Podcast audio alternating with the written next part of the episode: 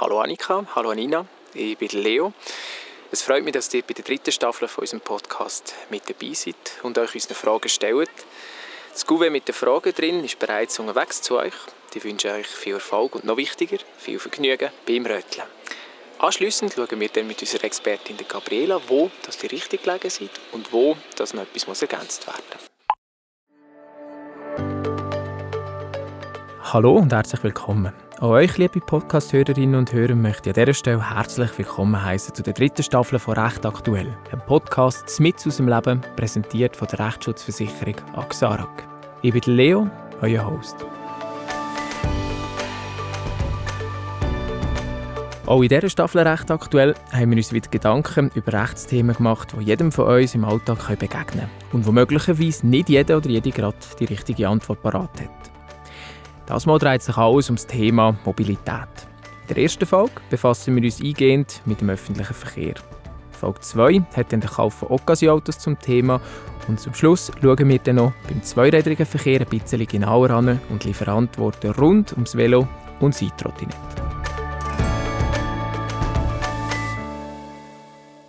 Folge 1. Der öffentliche Verkehr in der Schweiz ist sehr gut ausgebaut. Fast überall anfährt irgendein Zug, ein Bus oder auch ein Postauto. Und so erstaunt es nicht, dass viele Leute den öffentlichen Verkehr für einen Arbeitsweg oder die Freizeit nutzen. Auch ihr, liebe Zuhörerinnen und Zuhörer, seid sicher bereits einig mit dem öffentlichen Verkehrsmittel gereist. Doch wie gut kennt ihr euch bei den rechtlichen Verhältnissen und Regeln im ÖV aus? Und wie haben sich unsere beiden Protagonistinnen, Danika und Danina, geschlagen? Hören wir doch gerade mal rein, was die beiden miteinander besprochen haben.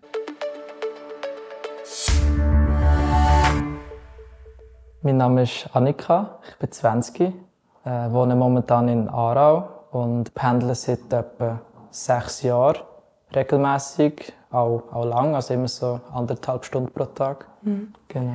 Ähm, ich bin Anina, ich wohne in Buchs, auch in der Nähe von Aarau und pendle nicht so viel wie du, ähm, jetzt gerade momentan nicht, aber bin eigentlich auch schon seit immer Zug gefahren oder so. ÖV ist so mein Transportmittel, weil ich auch nicht kein Auto fahre. Wir haben da so Fragen bekommen, Hubert. Ja, hier sind eure Fragen. Gruß Leo, Smiley. Wollen wir mal anfangen? Ja, voll. Machst du es auf? Yes. Also, ich lese mal vor. Während der Zugfahrt steht plötzlich der Kontrolleur neben dir, um zu prüfen, ob du ein gültiges Billet hast. Genau in diesem Moment stellst du fest, dass dein Handy kein Akku mehr hat und kannst daher dein Billet nicht vorweisen musst du nun eine Buße zahlen? Ich würde, glaube so lange diskutieren, bis sie es nicht machen müssen. ja. Weil, also eigentlich hast du das Billet gekauft, oder? Also ich kann mir vorstellen, dass in so einem Fall, dass sie schon irgendwie so ein, so ein Standardmechanismus äh, haben, wie sie reagieren. Ja, vielleicht können sie ja auf der Datenbank schauen, wenn, vor allem wenn du das Abo hast, so hast du das Abo und du musst halt vielleicht ID zeigen oder so. Ja.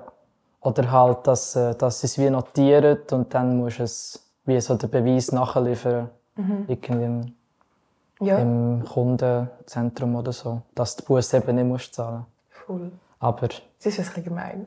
Ja. Also ich denke nicht, dass man sie muss zahlen muss.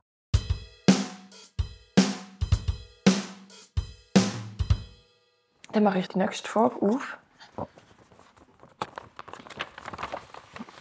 Darfst du im Zug, in der Tram und im Bus essen und trinken? Falls ja, gibt es Einschränkungen, was genau konsumiert werden darf? ich habe gemeint, in der Schweiz gibt es keine Einschränkungen. Aber ich weiss, glaube so im Postauto darfst du nicht essen. Postauto darfst du nicht essen? Ja, weil wir haben eine Schulreise früher. Und dann sie immer gesagt, nein, jetzt nicht, darf ich erst draussen essen. ja. ähm, also ich glaube, also in der SBB ist sicher alles erlaubt, weil es gibt ja auch die Züge, die, die einen Select-Automat drin haben. Schon? Wirklich? Ja, ja. Ah ja, die, die aus Tessin fahren, oder? Genau, die ah. haben einen Select-Automat. Und es gibt ja auch äh, Restaurants ja, im Zug. Ja, voll. Also ich denke, wenn, wenn man ins Restaurant kann, gehen, etwas zu essen und etwas zu trinken kaufen, dann kann man auch selber die Sachen, die man mitgebracht hat, konsumieren. Ja. Aber es ist, manchmal stresst mich schon so ein bisschen, wenn so irgendjemand neben dir so in Döner isst oder so und es ist so ja.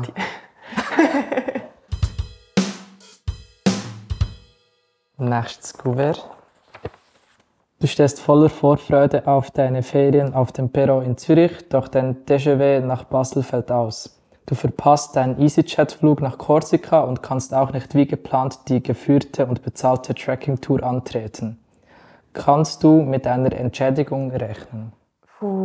Der SBB. Ja, das ist jetzt natürlich nochmal tricky, weil es ein TGV ist, der in der Schweiz fährt, also ein französischer Zug.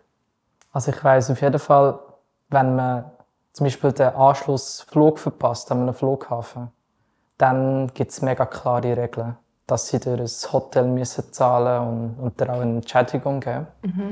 Aber bei Zügen bin ich mir jetzt nicht sicher. Vor allem, wenn es ja wie zwei verschiedene Verkehrsmittel sind, die nachher zusammen Ja, Ja. weil ich nehme jetzt mal an, den, den Zug hast du nicht zusammen mit dem Flug gebucht. Ja, voll. Du hast da dann- zwei verschiedene Billette gelöst. Darum äh, ist das vielleicht auch deine eigene Verantwortung. Unsere, in der Schule war es immer so, wenn wir zu Sport gekommen sind, so, nehmen Sie doch einfach einen Zug früher. Ja, Und dann hat aber gleich der Zug Verspätung gehabt. Man setzt dann wahrscheinlich einfach wirklich so auf, ja, du musst halt so planen, dass nichts passieren kann, oder? Also ich könnte mir schon vorstellen, dass das ein schwieriger Fall ist. ja. Also ich, wahrscheinlich könnte man schon, könnte man schon eine Entschädigung verlangen. Aber ich habe das Gefühl, es ist ein recht grosser bürokratischer Aufwand. Aber wenn jetzt gerade so viel ins Wasser geht, macht es vielleicht Sinn. Ja, voll. Dann äh, mache ich noch die da, da noch liegt. Du ersteigerst auf Ricardo einen Kühlschrank zum unschlagbar günstigen Preis. Leider haben du und deine Wege gespanntlich kein Auto. Dürft ihr den Kühlschrank mit der Tram transportieren? Ui, das ist eine lustige Frage. Ich glaube, also, ich könnte mir vorstellen, dass es im ÖV-Reglement einfach so, ein, so eine Regel gibt, dass äh, das Gepäck verhältnismäßig muss sein. Also, Aha. dass der ÖV nicht ein, ein. Transport, eine Transportfirma ist, sondern dass man einfach das Gepäck, das man für die Reise braucht, kann mitnehmen. Voll. Ja. Also eben so Stoßzeiten unmöglich und wahrscheinlich auch nicht. Also ich weiß nicht, ob es verboten ist, aber es ist sicher nicht mega rücksichtsvoll gegenüber anderen Menschen. ja. Wahrscheinlich musst du dann einfach warten, bis ein Bus zum Beispiel verwünscht ist, der genug Platz hat. Also ich kann mir schon vorstellen, dass die rausschicken, wenn du vielen anderen Menschen den Platz wegnimmst, die Mhm. gerne auch müssen arbeiten ja. so. Aber jetzt noch ein anderer Gedanke. Es gibt ja auch Kinderwege und Mhm. die brauchen ja wie, nicht wie Velos noch ein, ein eigenes Billett. Und Kinderwege nehmen ja auch mega viel Platz weg. Aber das ist wie notwendig. Ja, also, das genau. gehört wie zum Alltag. Das kannst du nicht vergleichen. Ja. Ja. Ja, also ich habe so als Fazit, ich habe das Gefühl, so recht viele Regeln im ÖV sind so ein bisschen schwammig und so in der Grauzone und so je nach Gefühl von der Kondukteurinnen werden sie umgesetzt oder nicht. ja. Genau, darum äh, es passiert glaube ich schon recht viel auf so Einschätzung. Also, weißt du, Einschätzung ja. und äh, Menschenverstand. Ja, so rücksichtsvolles Verhalten und so. Aber ich, ich habe herausgefunden, dass ich so mega wenig weiß über Regeln im ÖV. Ich habe mich eben zwischenzeitlich gefragt, als wir die Frage beantwortet haben, ob es wirklich die Regeln gibt.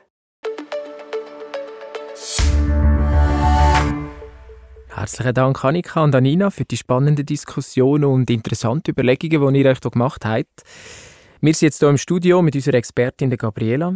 Gabriela ist Rechtsanwältin bei Axara Rechtsschutzversicherung und unterstützt dort täglich Kundinnen und Kunden bei ihren rechtlichen Anliegen.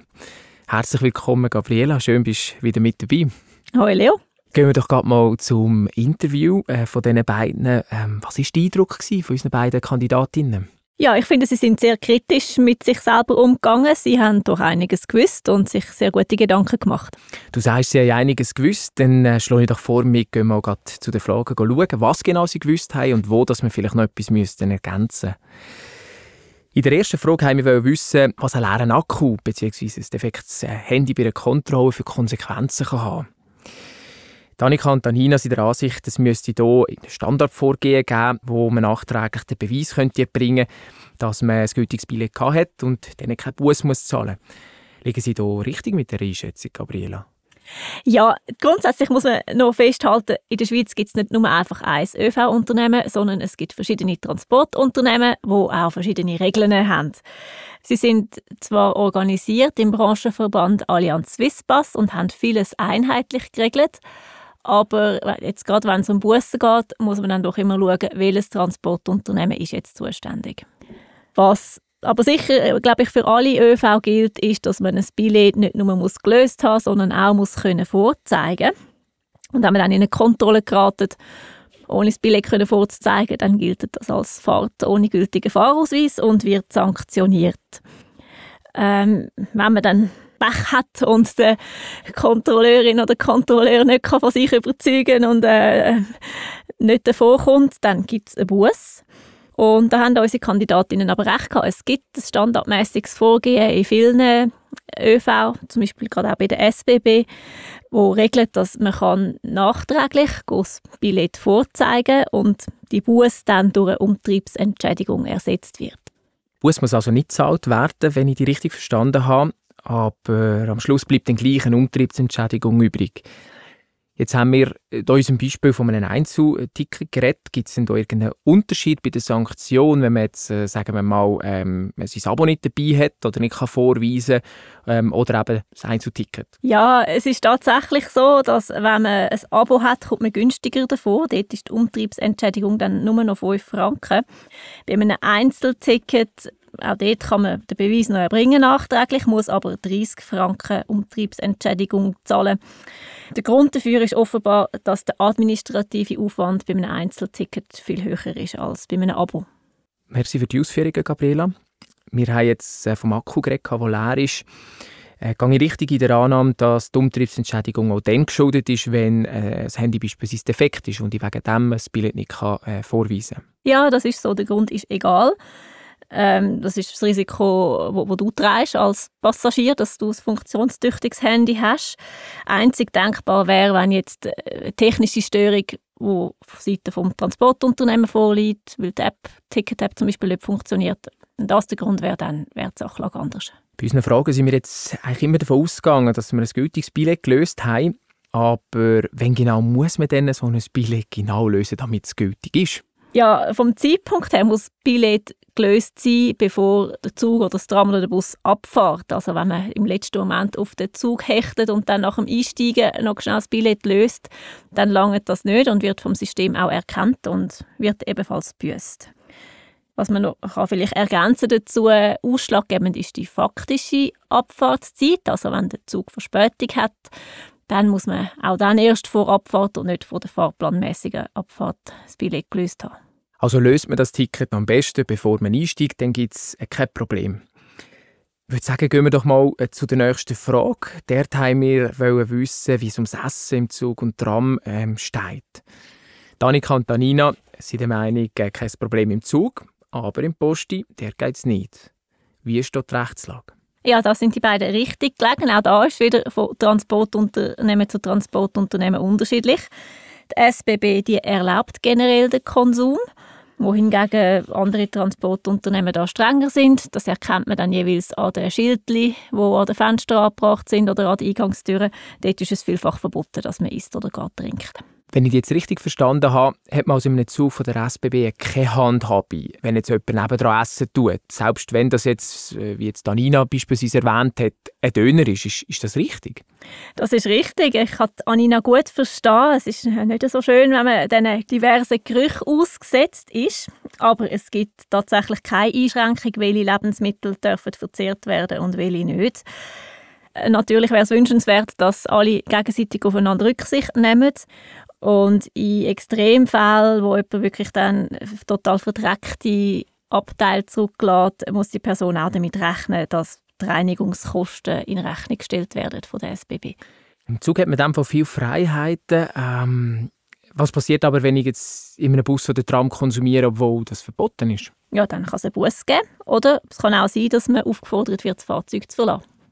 Gehen wir äh, vielleicht noch ganz kurz zu einer anderen Störung, äh, weg vom Essen hin zu lauten Mitfahrenden. Ähm, wie sieht es da aus? Habe ich irgendwelche Rechte, wenn jemand neben mir laut telefoniert oder äh, in einer Lautstärke reden tut mit, äh, mit seinem Gegenüber? Auch da wäre wieder gegenseitige Rücksichtnahme wünschenswert und so könnten sich viele Konflikte vermeiden lassen. Aber es ist nicht so, dass man als Passagier Anspruch auf einen gewissen Komfort hat, respektive auf eine Entschädigung, wenn man dann eben nicht so ruhig und komfortabel kann reisen kann wegen der Mitpassagier. Wenn Gäste sich ungebührlich benehmen, dann können sie aus Transportmitteln weggewiesen werden. Aber für das ist man natürlich darauf angewiesen, dass die zuständigen Transportunternehmen auch gerade anwesend sind und das können durchsetzen. Verlassen wir mal das Thema ähm, Essen im ÖV und gehen wir zu einem richtig ärgerlichen Thema nämlich Verspätungen. Es ist sicher jedem Mal schon mal passiert und wenn es so weit ist, dann ärgert es einen meistens so richtig. Wir wollen wissen, ob es Entschädigungen gibt, wenn du wegen einem Zugausfall, beispielsweise den Flug oder eine buchte Tracking-Tour verpassen tust. Unsere beiden Aargauerinnen scheinen sich da nicht ganz sicher zu sein. Sie schneiden aber einige spannende Aspekte an, die in dieser Frage eine Rolle spielen könnten. Gabriela, fangen wir doch mal ganz vorne an. Wenn du von A nach B reisen willst, mit dem Zug, sagen wir jetzt mal, und der fällt aus, was hast du denn ganz grundsätzlich mal einfach für Recht? Beim Zugfahren ist es relativ ähnlich wie bei dem Fluggastrecht, das Annika angesprochen hat. Es gibt da fixe Regeln, wenn ein Rückerstattungsanspruch besteht. So ist es zum Beispiel so, wenn die Reise gar nicht erst antreten werden kann, weil sie keinen Sinn mehr macht aufgrund der Verspätung, dann kommt man selbstverständlich den ganzen Billetpreis zurück über.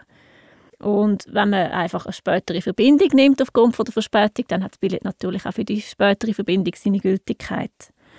Wenn man einfach den Anschluss verpasst, dann hat man Anspruch darauf, dass man zurück an den Ausgangsort transportiert wird und den ganzen Billetpreis zurückbekommt oder einfach an Ort und Stelle bleibt und anteilsmäßig Geld zurückbekommt. Wie sieht es denn aus, wenn der letzte Anschlusszug verpasst wird, beziehungsweise der ausfallen tut? Was kann ich in so einer Situation genau verlangen? Ja, in solchen Situationen darf einem das Bahnunternehmen nicht im Stich lassen, sondern man hat Anspruch darauf, dass das Bahnunternehmen einem eine Übernachtungsmöglichkeit organisiert und auch dort transportiert und eine Verpflegung zur Verfügung stellt. Wie sieht es denn aus, wenn der Zug nur Verspätung hat? Also man geht davon aus, der Zug fällt nicht aus, sondern er kommt einfach später am Ziel an. Bekomme ich dann auch etwas, also rein jetzt für die Verspätung? Ja, auch dann darf man etwas fordern. Gemäß Personenbeförderungsgesetz ist es so, dass man ab 60 Minuten Verspätung 25 Prozent vom Billetpreis zurückbekommt, ab 2 Stunden Verspätung sogar 50 Prozent vom Billetpreis. Eine Einschränkung gibt es aber, wenn die Entschädigung tiefer ist als 5 Franken, dann kann man keine Auszahlung verlangen und kommt nichts über. Als ÖV-Nutzer hat man also dem Fall doch einige Rechte, wenn etwas daneben geht. Wie sieht es jetzt also ganz genau bei unserer Ausgangsfrage aus? Der TGW, wo ausfällt. Was passiert da genau? Jetzt in unserem Fall dürften die Passagierrechte für unsere Protagonistinnen nur ein kleiner Trost sein. Vorab, dass es ein TGW ist, spielt jetzt da keine Rolle, weil es handelt sich um eine Strecke innerhalb von der Schweiz und da gilt das Schweizer Personenbeförderungsgesetz und dort ist es leider explizit ausgeschlossen, dass es eine Entschädigung gibt für Folgeschäden. Das heißt, weder für den verpassten Flug noch für die Trekkingtour kann man irgendeine Entschädigung verlangen von der SBB. Merci für die Antwort, Gabriela. Bei der letzten Frage haben sich jetzt Dani Cantanina noch mit Gepäckstücken befassen. Konkret haben wir wissen, ob sie einen Kühlschrank mit dem Tram dürfen transportieren Ja, Gabriela, wie sieht es mit solchen Gegenständen aus? Dürfen die mit einem Tram transportiert werden oder allgemein im ÖV? Auch da muss man sagen, kommt es wieder ein bisschen aufs Transportunternehmen an. Es ist auch so, dass einzelne Transportunternehmen äh, verschiedene Vorgaben machen für Stoßzeiten. Äh, grundsätzlich gilt, dass das Gepäckstück Dimension von 1,20 Meter x 80 cm x 1 Meter nicht darf überschreiten und höchstens 25 Kilo darf schwer sein. Der Transport von größeren Gegenständen ist grundsätzlich nicht erlaubt, auch wenn Transportunternehmen da oftmals kulant sind. Ähm, der Grund, warum größere Gegenstände nicht können einfach so im ÖV transportiert werden, sind Sicherheitsgründe. Und natürlich müssen auch Durchgänge frei bleiben, damit die Leute durchlaufen können. Äh, es gibt aber natürlich Ausnahmen, wie zum Beispiel das Velo. Da gibt es Spezialregeln, dass man das Velobillett lösen muss und die Velos an einem speziell definierten Ort parkieren oder in spezielle Taschen einpacken. Weitere Ausnahmen sind, wie Annika und Anina auch erwähnt haben, natürlich die Kinderwagen oder ein Einkaufstrolley. Die dürfen wir selbstverständlich mitführen. Es gibt also Einschränkungen, was alles im ÖV transportiert werden Äh, Kinderwagen und Velo sind offenbar kein Problem. Kühlschränke dann eher schon, wenn ich die richtig verstanden habe. Gibt es auch eine Regel, die sagt, wie viel Gepäckstück man insgesamt mitnehmen darf? Dort gibt es meines Wissens keine Einschränkungen.